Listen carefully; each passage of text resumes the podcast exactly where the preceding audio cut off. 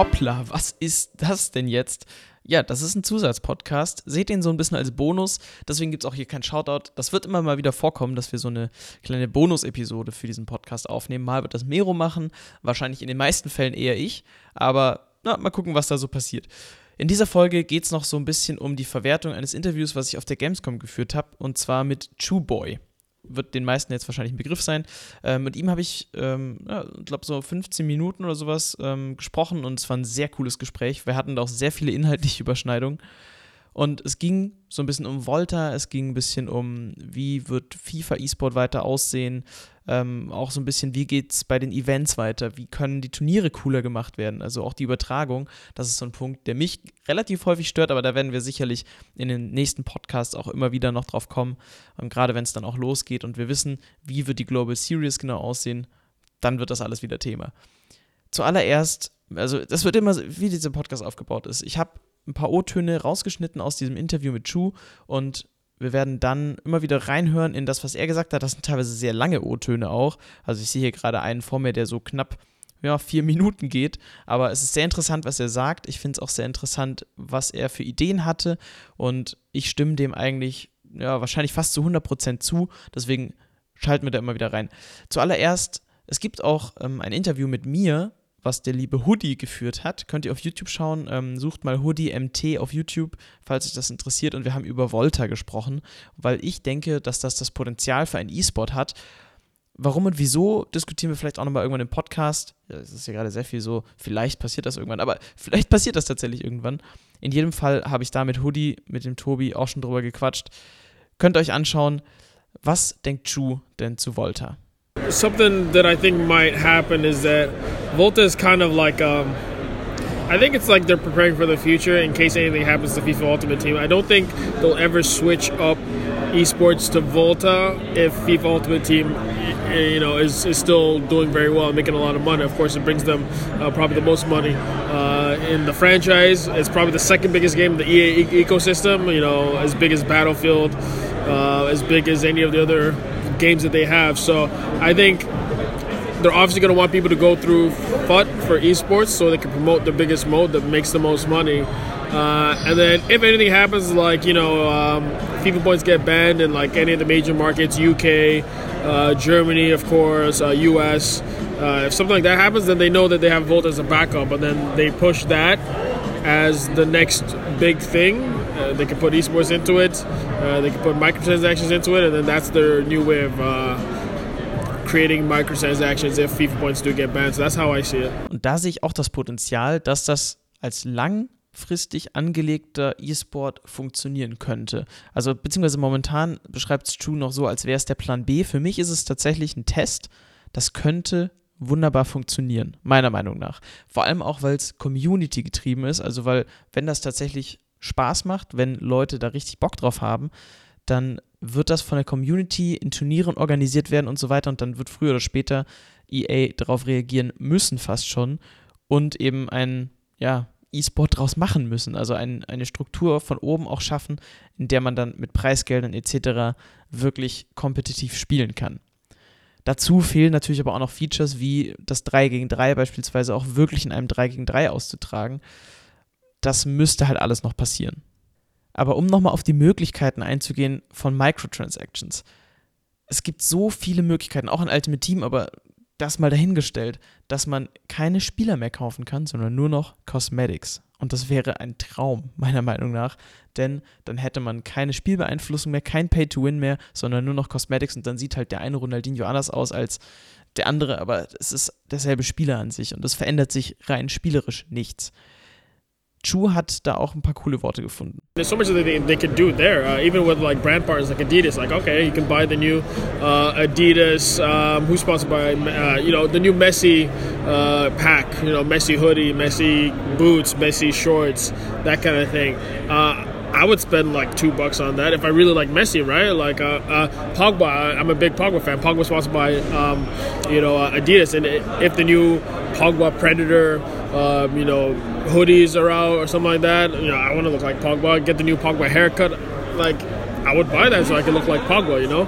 So I think cosmetics is probably, you know, I see the Volta shop in the game, and I see them using that as a test to see, you know, how interactive is that Volta shop and can we actually monetize it in the future? And I think that's what they could do.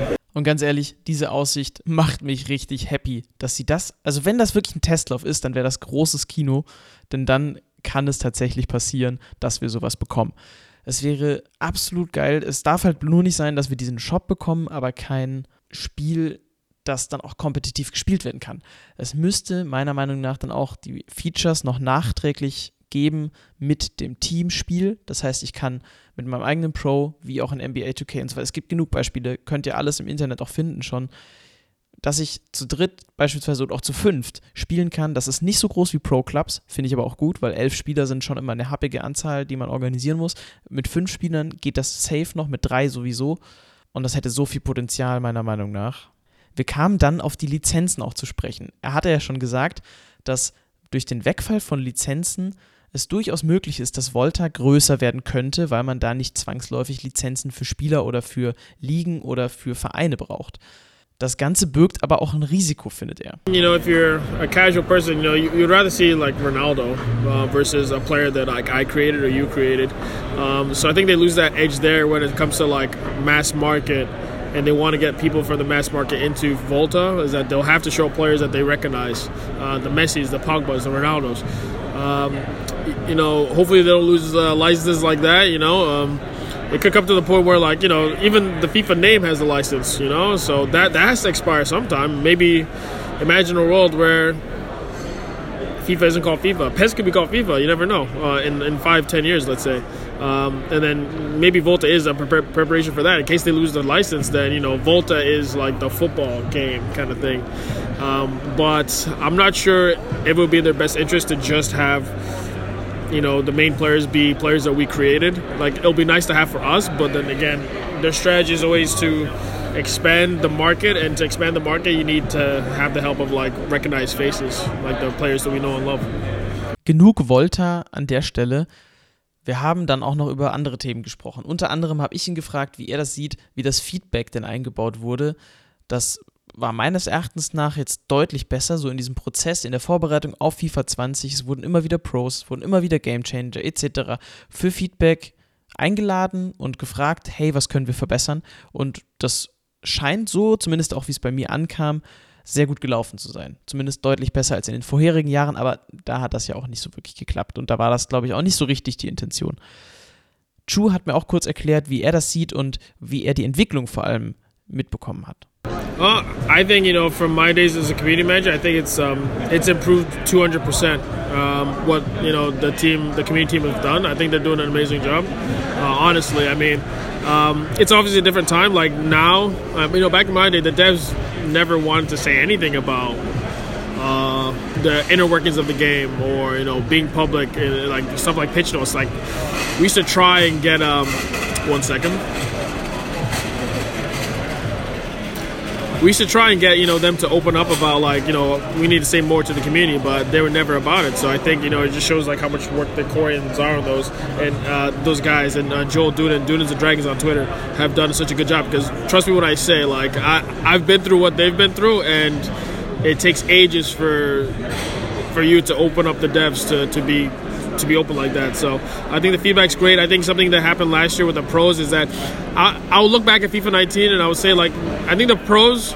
Uh, you, you obviously saw like um, there was a weird conflict, a, very unnecessary conflict between like pros and like YouTubers. I don't know.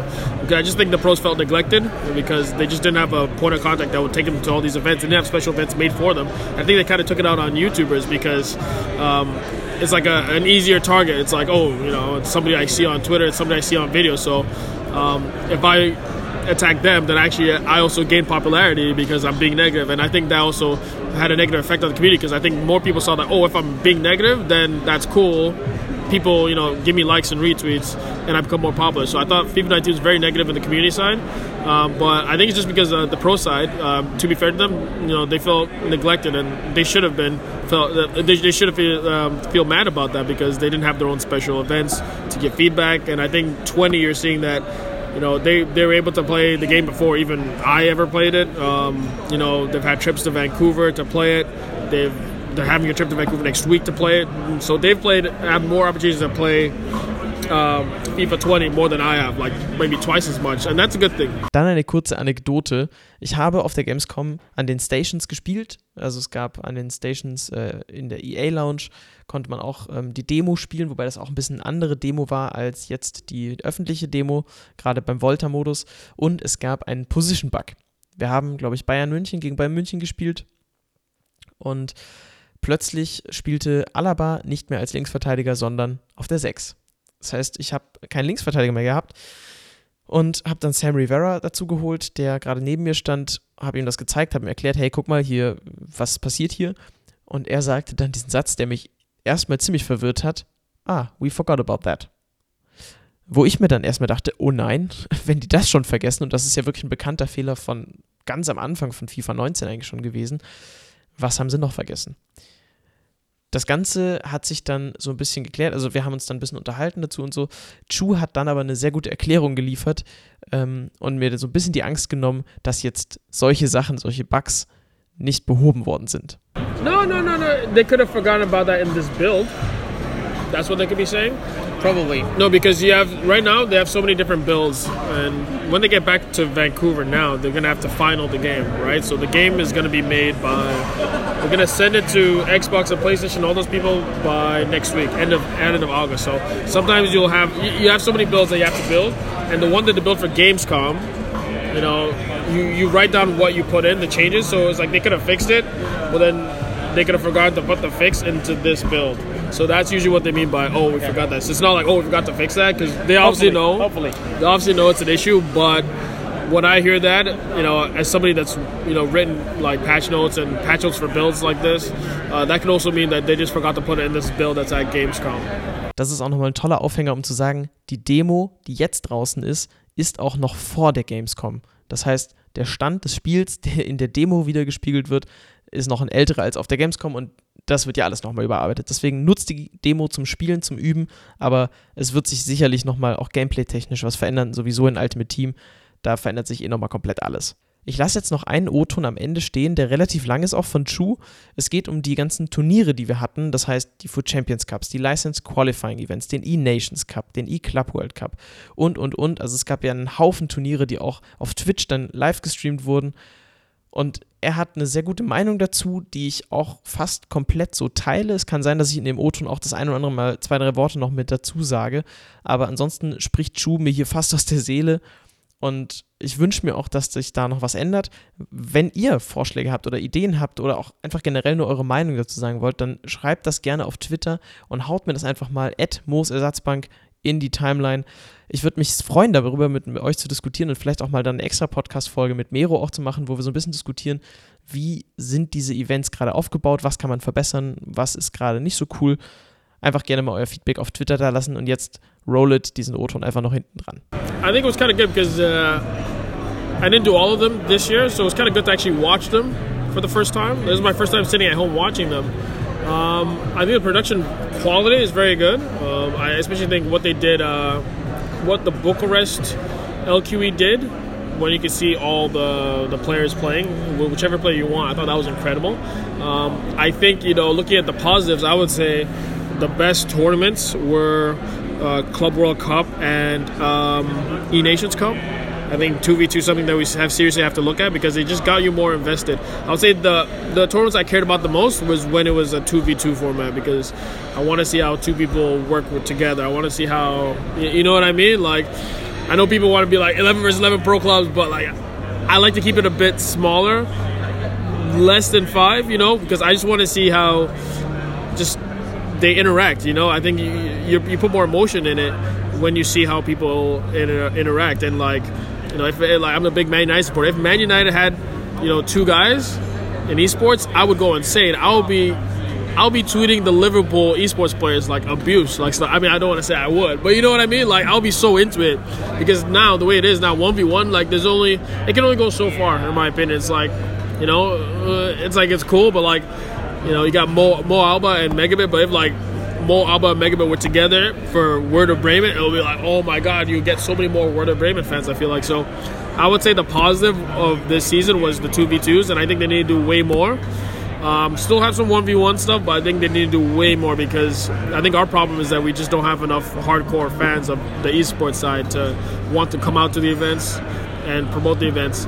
Um, and I would say, like, on the back of that, I think the problem is that they're they kind of look at it as presenting it to a casual fan, you know. So they're not. I feel like with with esports is that if you broadcast it with a sense of like we're gonna please the hardcore fan, then the hardcore fan is gonna tell everybody they know like, oh my god, you gotta watch this stuff. This is what I watch every day, and then that's how it spreads. Versus I think they're like presenting it as like, oh man, how would somebody who knows nothing about FIFA let's show it to them, and then the the for us hardcore guys it's just kind of like you know watch it like eh, it doesn't apply to us. Some of it can be kind of boring.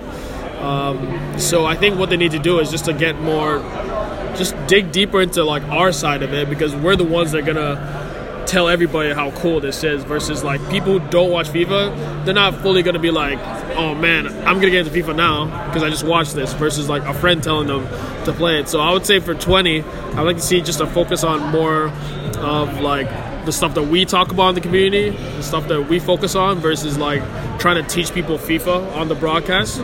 Um, and I think less LQEs. I think there are too many LQEs. I think uh, a lot of the pros are a bit too tired. Uh, it seemed like they got by after I want to say February. I feel like everybody was completely exhausted. Um, so I think if they do, you know, keep the champs cups as is, maybe, but just like cut in half the LQEs um, because I think for the prize money, it's not always worth the journey. It's not always worth the effort that you put in for the LQEs. Um, so I would say there's that, and then we need to find a way to differentiate the the broadcasts. I felt like all the broadcasts kind of felt the same from Champs Cups and LQEs. I couldn't tell which. I, if, if I look back, I couldn't tell you what happened to what LQE and what Champs Cup.